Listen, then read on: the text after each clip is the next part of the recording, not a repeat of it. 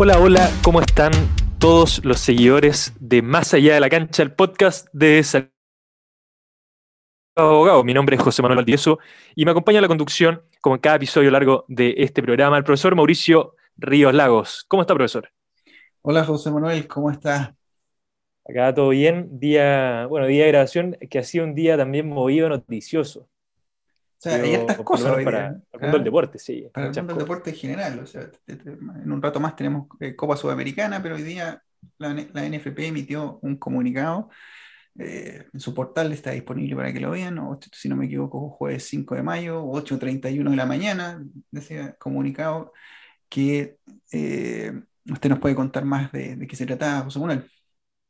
Sí, así es. Eh, hace ya un par de días, unas cuantas semanas que se venía rumoreando el tema de, un jugador ecuatoriano que eventualmente estaría, estaría mal, inscrito, haría un problema más bien con su nacionalidad.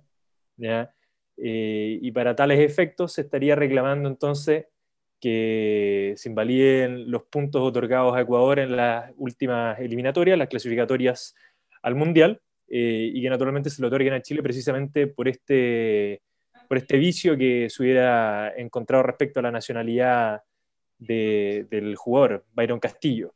Sí, se está señalando que no sería ecuatoriano, sino que más bien él habría nacido en Colombia. ¿ah? Entonces, por lo tanto, sería incompatible en el caso descrito, ¿cierto? Que él pudiese jugar o disputar esos partidos de las eliminatorias que disputó y por lo tanto ahí estaría afectado la federación, obviamente el jugador y los resultados propios de la selección ecuatoriana en las, en las clasificatorias al Mundial. Entonces, eso podríamos decir, José Manuel, ha abierto, como usted dijo, de- de- desde hace varios días que se estaba señalando esto, pero no se nos había presentado una denuncia, una protesta, eh, protesta formal ante la Comisión Disciplinaria de la FIFA. Eh, se estaba especulando como una posible clasificación al Mundial por parte de Chile. ¿Qué, qué opina usted al respecto? Las consecuencias, antes que obviamente nosotros nos, nos- vayamos allá a un, análisis más legal, hablar un poco de la justicia en, el fútbol, eh, cómo se, se resolucionan los conflictos.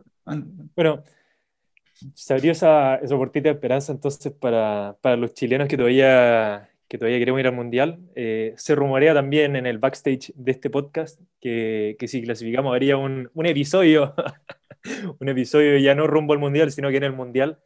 Eh, Vería completamente el, el- el claro. episodio, sería extraordinario. sería extraordinario. Sería extraordinario. Pero bueno, de, de momento entonces hay que, hay que seguir esperando a ver cómo se resuelve esto en la FIFA. Como decíamos, habían sido solamente rumores, no se había confirmado nada, por lo menos por parte de la NFP. Y, y hoy, mediante un comunicado, dieron a conocer que se había presentado la denuncia, tal como usted eh, comentaba.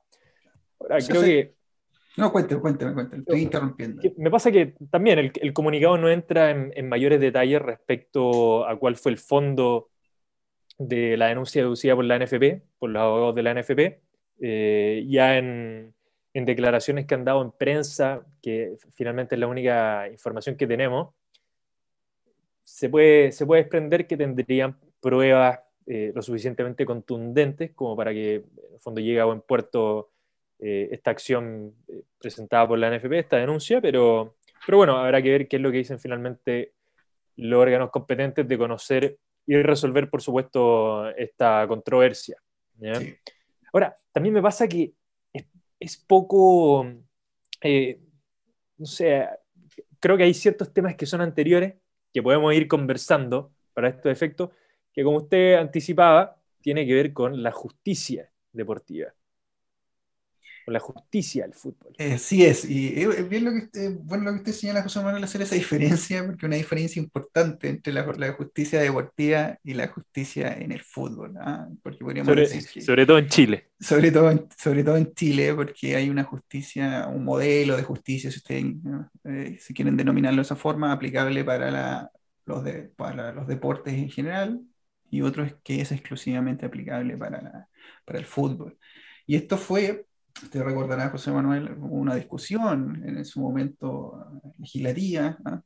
Eh, fueron citados, fueron, eh, hicieron obviamente sus declaraciones, hicieron su- su- sus comentarios a los proyect- al proyecto de ley en su época, entre ellos un personaje, ustedes recordarán, eh, no personaje, el presidente, un expresidente de, de la Asociación Nacional de Fútbol Profesional. ¿Recuerda usted, José Manuel, qué pasó en ese momento?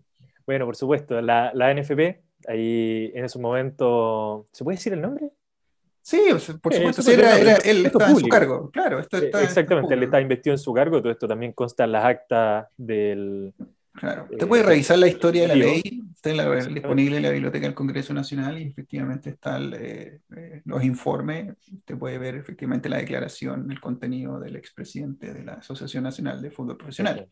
Bueno, en ese momento entonces el expresidente de la NFP, el presidente Jadwe, eh, fue bastante activista, si quisiéramos mm, llevarlo de alguna manera, en, en mantener al margen finalmente las controversias del fútbol, ¿cierto? De lo que iría a resolver eh, este, este tribunal, finalmente establecido también para resolver las, las controversias deportivas, que creo que también para los efectos de la conversación que estamos teniendo, tampoco no, no vamos a entrar en detalle respecto a, a quizás algunas deficiencias que nosotros pudiéramos identificar en el proyecto de ley o, en lo que está actualmente de la normativa vigente, como por ejemplo los asuntos que conoce, que de momento son principalmente cuestiones eh, disciplinarias, mm. ¿cierto? Pero en definitiva, eh, en aquella época Sergio Jadwe eh, impulsó finalmente que se excluyera a la ANFP, ¿cierto? O sea, se excluyera, por cierto, al fútbol como disciplina de... Del modelo general, claro, del modelo general. Del modelo general de resolución de controversias que iba a tener... Que, este establecido la ley del deporte, exactamente, ellos dijeron, bueno, eh, esto no se iba a aplicar, que no se aplicara eh, al fútbol, y eso quedó efectivamente en la ley. Entonces, por eso era muy buena la distinción que ustedes están haciendo entre el modelo justicia deportiva y el modelo en el fútbol. Justicia de fútbol. El mejor país al final es Chile, donde tenemos un tribunal de arbitraje deportivo que no contempla el fútbol. Exactamente. Bueno, ¿y qué tenemos en el fútbol en todo caso? Bueno, ahí hay que ir efectivamente a los órganos de, la NFP. ¿Por qué vamos a hablar de la NFP? Obviamente porque nosotros también tenemos que hacer la distinción que eh, la Federación de Fútbol Chileno, que es la que también interactúa a nivel internacional, se está compuesta entre sus socios, sus miembros por la NFP, la Asociación Nacional de Fútbol Profesional y la ANFA, ¿ah? para ver efectivamente el fútbol, fútbol amateur. Y dentro de los órganos, porque ustedes tienen que, aquí tenemos que pensar que, bueno, ¿cuál es la regulación? ¿Dónde, ¿Cuáles son los documentos? ¿Cuáles son las fuentes donde está contenida todas estas normativas en general? Y para la NFP tenemos los estatutos de la NFP y el reglamento de la NFP. Y, por, y también podríamos incluir, por ejemplo, si tenemos un campeonato, primera división, primera división, eh, primera B, segunda división, etcétera, tenemos también las bases del campeonato respectivas. Eso a, grandes, hay otros que aplican efectivamente otras normativas, pero a grandes rasgos eso. Entonces nosotros tenemos que ver cuáles son esos órganos dentro de la, dentro de la NFP para poder nosotros ir viendo qué puede hacer cada uno de ellos y, y desde ya decir que el fútbol en general lo que quiere es una autonomía. Una autonomía en cuanto a la resolución de los conflictos. ¿Y qué se, qué se entiende por esa autonomía? Eh, básicamente es que los conflictos, las disputas, sean resueltas en el interior del fútbol, al interior del fútbol. Exactamente. El fútbol mismo conoce y juzga las controversias que se susciten precisamente eh, ante su instancia sea, en el fútbol profesional o el fútbol amateur. Y recuerda usted, José Manuel, que hay distintos mecanismos de resolución de controversias, ¿cierto? No, no solamente pensamos en el juez, en el tribunal respectivo, sino que también la FIFA, la NFP, eh, también se tienen que promover otros mecanismos. Exactamente, porque uno suele ver en las noticias eh, sesiones de al Tribunal de Disciplina, ¿cierto? para, para, ver eh, aquellas cuestiones que sucedieron, por ejemplo, o que se desprenden de los informes entregados por los árbitros que se tienen que resolver, temas ya más propios del juego, ¿cierto? De la acción deportiva. Pero eh, creo que no se expresó para nadie que tanto el fútbol como la gran mayoría de las disciplinas deportivas eh, llevan su esfera de competencia más allá de la cancha, como precisamente se llama este programa, que tiene también mucho que ver por eso. Eh, cómo las distintas aristas del deporte eh, también se deben ir resolviendo por, eh, por, otras instancias que van más allá de lo puramente disciplinario, la, la patada que le dieron, el insulto al árbitro, ¿cierto? Y para resolver quizás también incluso aquellas controversias, pero que también otras que pueden ser de índole comercial, que pueden eh, ser de índole laboral en algunos casos, siempre que no comprometa, por supuesto, el orden público laboral. Eh, controversias más bien civiles, ya podemos explicar también quizás cuál es el origen de que existe una, eh, una justicia especializada o un derecho especializado en el deporte, más bien.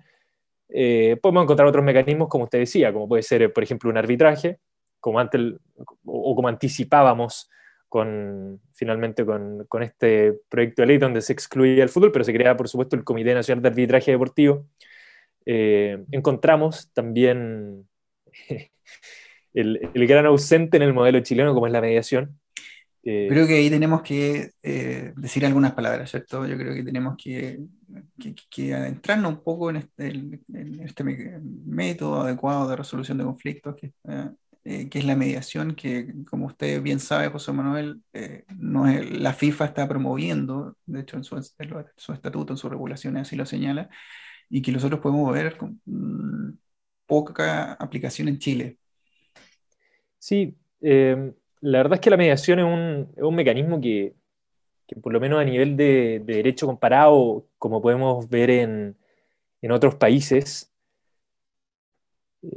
ha tenido bastante desarrollo, especialmente en temas que son más bien comerciales, ¿cierto? Eh, esto tiene mucho que ver también con el desarrollo y profesionalización del deporte, tiene mucho que ver eh, con, el proceso también que se ha ido de, globalización del deporte. Y, en ese sentido, Chile parte aquí un poco al margen porque no existe un mecanismo ad hoc de mediación o un procedimiento de mediación en el que se puedan resolver controversias, por ejemplo, de índole comercial, eh, suscitadas eh, en virtud del deporte. Y, ahí encontramos muchos casos, creo que el de España es bastante gráfico, ¿cierto? Para, para ver cómo podría funcionar un, un, modelo de mediación deportiva, precisamente eh, para resolver controversias según cuál sea la materia sin perjuicio de que obviamente eh, en, su género procede, por supuesto, de, la, de una competencia deportiva, de la actividad deportiva. Yo me pregunto, siempre lo que me, recuerdo que me preguntaban estudiantes cuando hacía clase, eh, me decían, bueno, cuando hablamos de arbitraje, cuando hablamos de mediación, ¿por qué tiene que haber un juez, un mediador especializado? Porque aquí estamos, nosotros lo que queremos, lo que usted también, José Manuel, plantea, queremos un mediador deportivo, ¿ah? una mediación deportiva. ¿Por qué necesitamos una mediación deportiva y por qué no nos conformamos, por ejemplo, con una mediación comercial civil general, donde podamos ir eh, a lo mejor a un centro arbitral y de mediación determinado, eh, que a lo mejor nos podrá eh, dar, resolver nuestro conflicto, nuestra, nuestra disputa que podamos tener, las diferencias que podamos tener? ¿Por qué, por qué necesitamos de este, de este mediador deportivo? ¿Por qué es conveniente? Es que finalmente la mediación deportiva va a, tener muchas, muchas ventajas. Si lo pensamos desde el aspecto más bien deportivo, ¿ya? ¿Por qué mediación deportiva, como usted decía? Eh, es precisamente porque lo que se busca es tener una justicia especializada que conozca de nociones de justicia deportiva. Efectivamente. Porque la, la, noción de justicia deportiva es lo que va a hacer la diferencia respecto a la forma en cómo se va a conocer y cómo se va a juzgar precisamente un conflicto eh, de, que, precede otra, de otra materia. Eh, el, deporte tiene la característica de que, por ejemplo, necesita de resoluciones que sean lo más, lo más prontas, lo más rápidas posible que, y que se adecúen, por supuesto, a, el, a, cómo se mueve el mundo deportivo, que, es muy distinto eh, para quienes quizás no están tan involucrados, que nos escuchen, no están tan involucrados en temas de, derecho, ya así como a grosso modo, eh, un juicio civil o un juicio eh, que, resuelva cuestiones comerciales no es rápido, no es rápido, ¿cierto? Entonces nosotros comentamos la mediación deportiva, cuál es la característica que tener. Una puede permitirnos resolver un problema que va a ser más rápido, porque un club no se puede quedar sin sponsor. Si un club eh, se va a ver impedido de competir. Y eso sí que sería eh, catastrófico que un club, una selección nacional, por ejemplo, se vea privada de competir en una disciplina, eh, o por ejemplo una competencia, porque, porque hay un problema, un conflicto comercial de por medio, o que un jugador de fútbol no está en condiciones de esperar años para que se resuelva, por ejemplo, un conflicto laboral con un club, y con mayor razón, esos tipos de conflictos se deben resolver con nociones de justicia deportiva, de justicia deportiva, con principios deportivos. es, fundamental conocer el,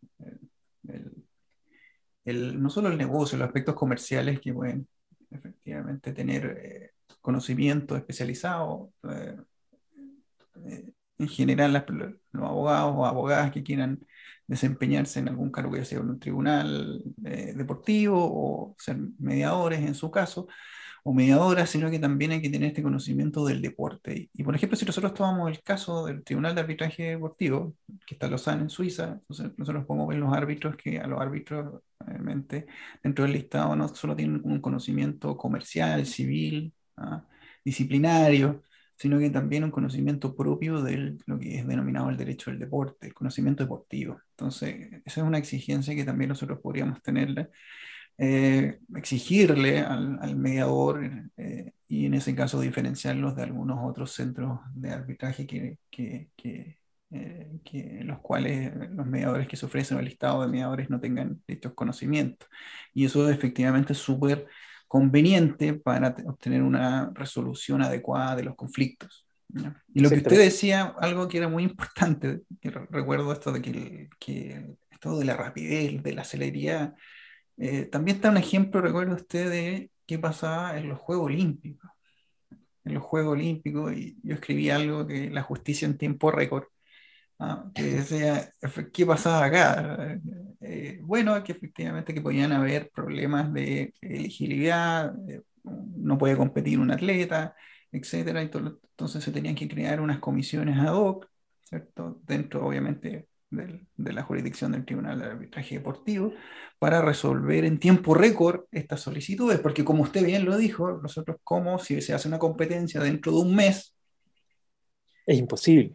O sea, hay que resolverlo rápidamente, ¿para qué? Para que este atleta pueda competir, ¿cierto? Si es que se le permite competir, si así la, la, resolución lo señala, o que se le prohíba competir. O sea, no le sirve que en dos meses más, en seis meses más, eh, la resolución salga y por lo tanto diga, no, si usted podía competir.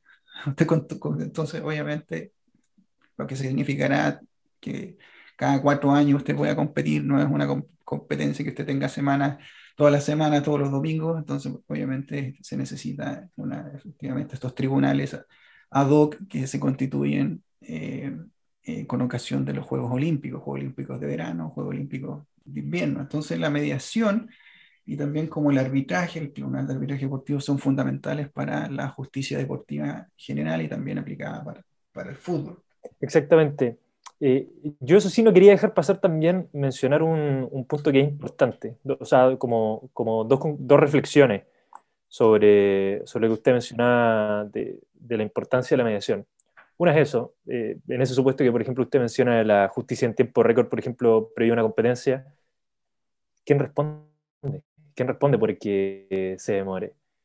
Eh, ¿Quién responde en caso que, pase el tiempo y que finalmente si hubiera podido haber competido? Eh, y, me es imposible no aludir al caso Bosman, que, es el caso emblemático de la década de los 90, del que se desprende, por lo menos de quienes eh, hemos tenido oportunidad de estudiar el, derecho deportivo o estudiar ciertas nociones respecto a justicia deportiva, el caso insignia, porque se desprenden muchos asuntos y uno de esos es precisamente la importancia de una justicia deportiva veloz. porque lo que le pasó a este jugador fue que precisamente por un conflicto, ¿ah? lo voy a exponer muy resumidamente, pero por un conflicto entre eh, clubes deportivos para ver qué sucedía con la transferencia, con el traspaso de este jugador, eh, terminaron pasando años sin que él pudiera jugar, por un problema con su pase. Entonces, eso naturalmente dio paso a que la FIFA replanteara, por ejemplo, la forma en cómo opera desde el punto de vista del mercado de pase hasta eh, el impulsar eh, principios de derecho deportivo que apunten precisamente a la necesidad de resoluciones rápidas, eh, flexibles, procedimientos flexibles, constructivos y que naturalmente abaraten costos en el sentido amplio de la expresión, como en este caso fue dos años, creo, si, si mal no recuerdo, creo que fueron dos años de carrera de, de Bosman. Y hay tener en consideración algo que no solo aplicable a los jugadores profesionales, jugadores, jugadores, sino que también al atleta, al deportista en general, que la vida profesional de ellos es bastante corta. ¿no? Porque nosotros vemos a jugadores profesionales, 18, 19 años, y después se retiran a los 35 y después tienen toda su vida obviamente eh, en el retiro. Entonces, por lo tanto, es sumamente complejo que un, jugador, un deportista no pueda competir ¿ah? por una decisión de un traspaso, porque hay un problema, por ejemplo, porque le coarta, le corta su carrera. ¿ah? Entonces su forma de, ganarse la vida, si podemos verlo, eh, podemos considerarlo como un trabajador, obviamente presta un ser, dentro de un vínculo de subordinación, dependencia, ¿cierto? Eh, se le paga una cierta cantidad de dinero y imagínense no poder, eh, poder explotar su carrera y todo lo que significa. Por lo tanto, eso es sumamente importante tener en consideración. Exactamente, aparte eh, se desprenden mucho, se desprenden muchas cosas. Uno se pone a pensar, por ejemplo, el no poder explotar su carrera, pero también convengamos que la carrera de un futbolista, o sea, es, es aún más grave. Dos años en vía futbolista, es como cuando uno habla de, los años en, vía de perros. Eh, claro. es, muy, parecido, porque una carrera de un jugador de fútbol, salvo eh, contadas excepciones, eh, ¿cuánto, ¿cuánto serán? ¿15 años? 15 años. Sí es que. Sí es que. 15 años, sí es que. Aparte, Bosman tampoco es que haya llegado a jugar al Real Madrid, entonces Claro, y también eso es, sí, es importante porque efectivamente los jugadores del Real Madrid que con, remuneraciones millonarias, obviamente, ¿qué, pasa que si este caso hubiese, por ejemplo, pasado con un jugador de una división de, en un país donde eh, obviamente los ingresos son mucho menores? Entonces, eh, ¿qué sucede en ese caso? Entonces también es sumamente importante tener esa consideración, esa consideración del, del caso Bosman y que hizo que efectivamente se replantearan muchos temas eh, dentro de la FIFA, el reglamento, de, los estatutos del jugador, etc. Mire, y, incorporo elementos también, eh, elementos de juicio que uno tiene que considerar. ¿Qué pasa con, con los contratos comerciales que tiene el jugador? Mm. Pasan, pasan dos años sin jugar y, y supongamos tuviera un contrato comercial eh, de sponsor con Nike y, y, el jugador no va a estar saliendo a la cancha eh, con, con, sus toperoles Nike. Y, eso es problemático, naturalmente, para Nike. La venta de camisetas en general, con su número, se ven reducidas, porque efectivamente, si uno lo ve, bueno, nosotros queremos ver a los jugadores, los 11 que están jugando, bueno, si es que hay jugadores que marcan los goles, y bueno, ¿y dónde está el jugador? No, no, puede participar, entonces, bueno, baja las camisetas, etcétera, los, los, contratos de patrocinio, y eh, todo eso también hay que tener en consideración al momento al momento de poder ver estos temas. Un tema importante igual, así como reparo, que cabe tenerlo presente, es que no todo tampoco puede ser eh, sometido a, cualquier tipo de procedimiento. O sea, no todo puede ser resuelto por arbitraje, ni todo puede ser resuelto por, mediación. E idealmente, ojalá que no todo sea resuelto por los tribunales, eh, entre comillas, los tribunales ordinarios de justicia deportiva los, tribunales de instancia deportiva. Ahí, hay una, hay una tensión a siempre, lo que dijimos al principio, la, denominada autonomía del fútbol y los tribunales de justicia de los países, de cada país. Hay una tensión de cómo regular, cómo se regula esa relación, cómo, cómo, cómo se manifiesta esa relación, porque eh, obviamente la FIFA al, proclamar su autonomía eh, se ha encargado de crear una serie de órganos judiciales, también ahora que está el Tribunal de, del Fútbol a partir del 1 de octubre del 2021.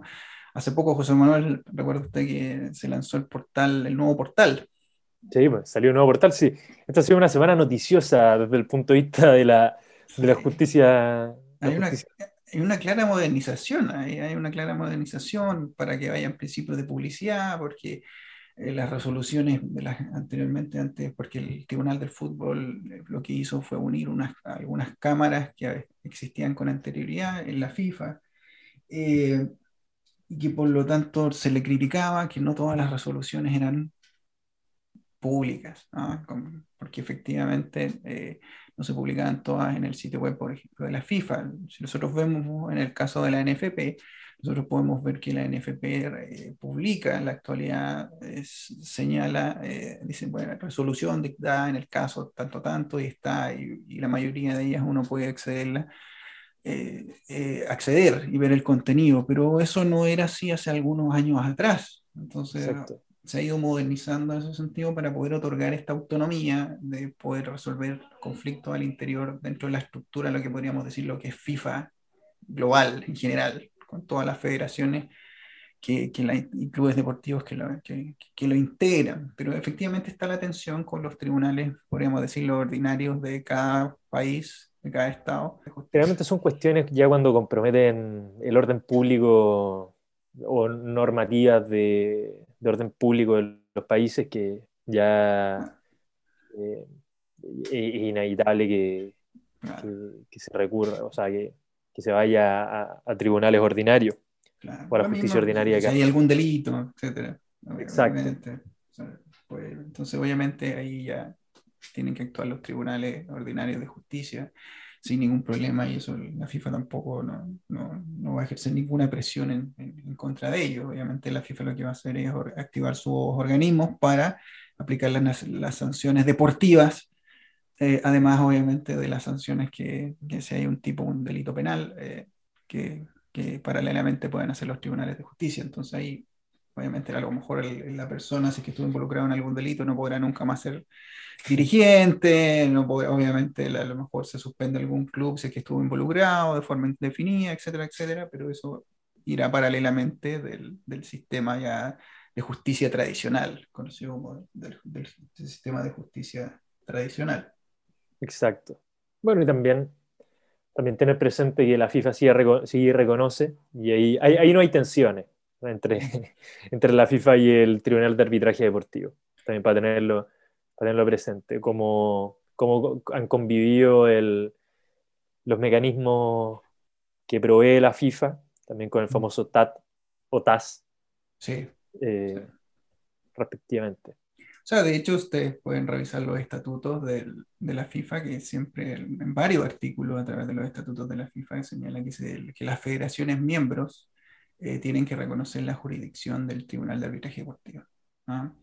Y no solo reconocerla, sino que en algunos casos derechamente decir que tienen que estar, tienen que haber una norma que expresamente señala que se someten. Que someta a las controversias al Claro, las controversias del Tribunal de Arbitraje Deportivo que está en Lausanne, en, en Suiza. Entonces eso también es sumamente importante porque este Tribunal de Arbitraje eh, en algunos casos de las resoluciones dictadas por el tribunal se puede llegar a una, apelación ante los tribunales de, en Suiza. Entonces ya ahí pasamos a un, eh, al, sistema judicial, al ordinario, podríamos denominarlo, para que se entienda de, esa forma, de forma paralela. Entonces eso es sumamente, eh, sumamente importante, suma, suma, sumamente importante. Exactamente. Pero, pero bueno, en ese sentido también quizá... Eh, vinculándolo al, tema inicial de esta conversación, estamos, acá ya estamos a, la espera de lo que diga la FIFA. Te mencionaba recién que quizás esta nueva plataforma nos puede proveer eh, cierta garantía de publicidad a los hinchas, a los hinchas o a quienes eh, también queremos estudiar eh, cierto el desarrollo de la justicia deportiva o el desarrollo de la justicia del fútbol Eh, es posible que quizás veamos cómo se resuelve la denuncia, ¿cierto? Presentada por Chile. Yo, he visto algunos, José, no sé qué usted opina aquí, José Manuel, yo he visto muchos comentarios en redes sociales respecto a lo, de lo que está pasando, la, denuncia, la propuesta presentada por la FIFA ante la comisión disciplinaria, en el sentido que muchos, obviamente, hay que entender que el hincha tiene la pasión y obviamente el análisis es distinto en el sentido de, señalar que, bueno, Chile no clasificó, no tiene que no tiene que ir por secretaría. Pero siempre me... Muchos comentarios, todo muy respetable, lógico, eh, pero me llama la atención que nadie discute lo que es el, eh, un principio que podríamos denominar que es, es el del juego limpio de la competencia de que, gane el mejor, la igualdad de condiciones en la competencia. Exactamente. Y si es que no se respeta el principio de igualdad en la competición, que ustedes pueden ver que también está en el código disciplinario, que está, que está en los estatutos de la NFP, perdón, en los estatutos de la FIFA, en el reglamento de aplicación de la FIFA, de los estatutos de la FIFA, en la CONMEBOL, los reglamentos de la CONMEBOL, eh, hay que tener en consideración aquello. Eh, nosotros obviamente no hacemos ningún juicio a priori en el sentido de que, de que efectivamente si estaba o no un jugador que no tenía una nacionalidad determinada, pero pensemos teóricamente en un caso que fuese así. Entonces, por nosotros decimos, bueno, entonces, en ese caso se produjo una infracción a dicho principio. Es que... Entonces, por lo tanto, el equipo, la selección ahí, ¿no es cierto? El equipo, la selección determinada tendrá obviamente que ser castigada por esa vulneración. Entonces... Yo veo ahí varios elementos. Primero, tener presente que el fallar conforme a principios es algo muy propio de la justicia deportiva. Eh, eso es fundamental. O sea, lo que usted señala de que acá también tenemos involucrados eh, ciertos principios, como puede ser el, del fair play, ya que, que, creo que uno, ha sido uno de los emblemas de, de la FIFA en todas sus campañas publicitarias de los últimos años. Pero, pero sin ir más lejos, eh, tenemos que tener presente que la FIFA puede fallar eh, conforme una vulneración al fair play, y eso es suficiente. Y, en el fondo, controvertir principios como, como ese eh, son igual de graves que controvertir eh, o, o, infringir ciertas disposiciones ya más, más, específicas, ¿cierto? Eso es algo muy propio del, derecho deportivo. Eh, y en este caso, yo, yo no me pierdo, o sea, eh, no me cabe la menor duda que esto lo va a resolver, van lo va a resolver probablemente los mejores especialistas del mundo en, materia de justicia deportiva, o quiero creer eso, quiero creer eso, y que naturalmente van a fallar conforme a nociones de, y principios de justicia deportiva eh, y justicia del fútbol. ¿ya? Entonces, eh, no veo por qué sería clasificar en mala ley si es que precisamente eh, estaríamos clasificando producto de una transgresión a uno de los pilares fundamentales por los que se mueve y por los que se dirige también las distintas disposiciones eh, que, trascienden la cancha, pero que se tienen que ver manifestadas en la cancha. No olvidemos que esto también es una competencia deportiva y acá nos podemos quizás incluso remontar a, los principios del olimpismo eh, que, tienen, eh, que tienen como base precisamente el juego limpio, la sana competencia, la importancia del, deporte precisamente como, como una virtud humana, veámoslo así, y, no me parece que, al final, eh, eh, si es que así lo, si es que así lo dijera y lo resolvieran los tribunales competentes, ¿cierto? en este caso son los de la FIFA, creo que estamos en todo el derecho para estar en el Mundial, puesto que no los ganamos en la cancha. ¿Y por qué no los ganamos en la cancha? Porque fuimos quienes se presentaron a jugar conforme a lo que establece el reglamento. Si, al final, esa es la traducción de esto. Eh, el reglamento establece que se tienen que presentar 11 jugadores eh, de nacionalidad chilena, 11 jugadores de nacionalidad ecuatoriana.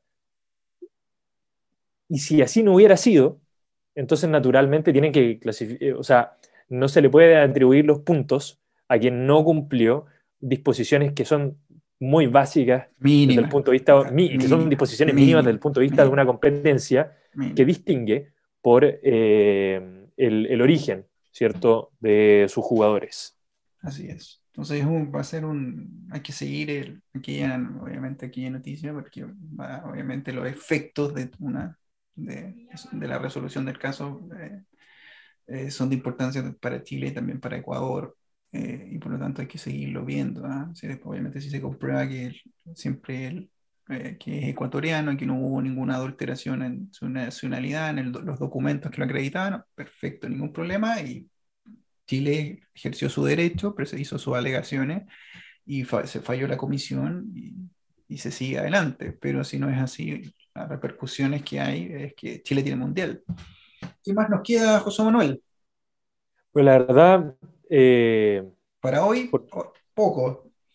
Para hoy poco, para adelante mucho, mucho. mucho. Vamos a tener muchas sorpresas en las próximas semanas. Sí, en las próximas semanas se viene, se viene, se viene invitado muy buenos, buenos invitados. Pero como siempre, siempre hemos tenido buenos invitados, pero se, continúa con los buenos invitados.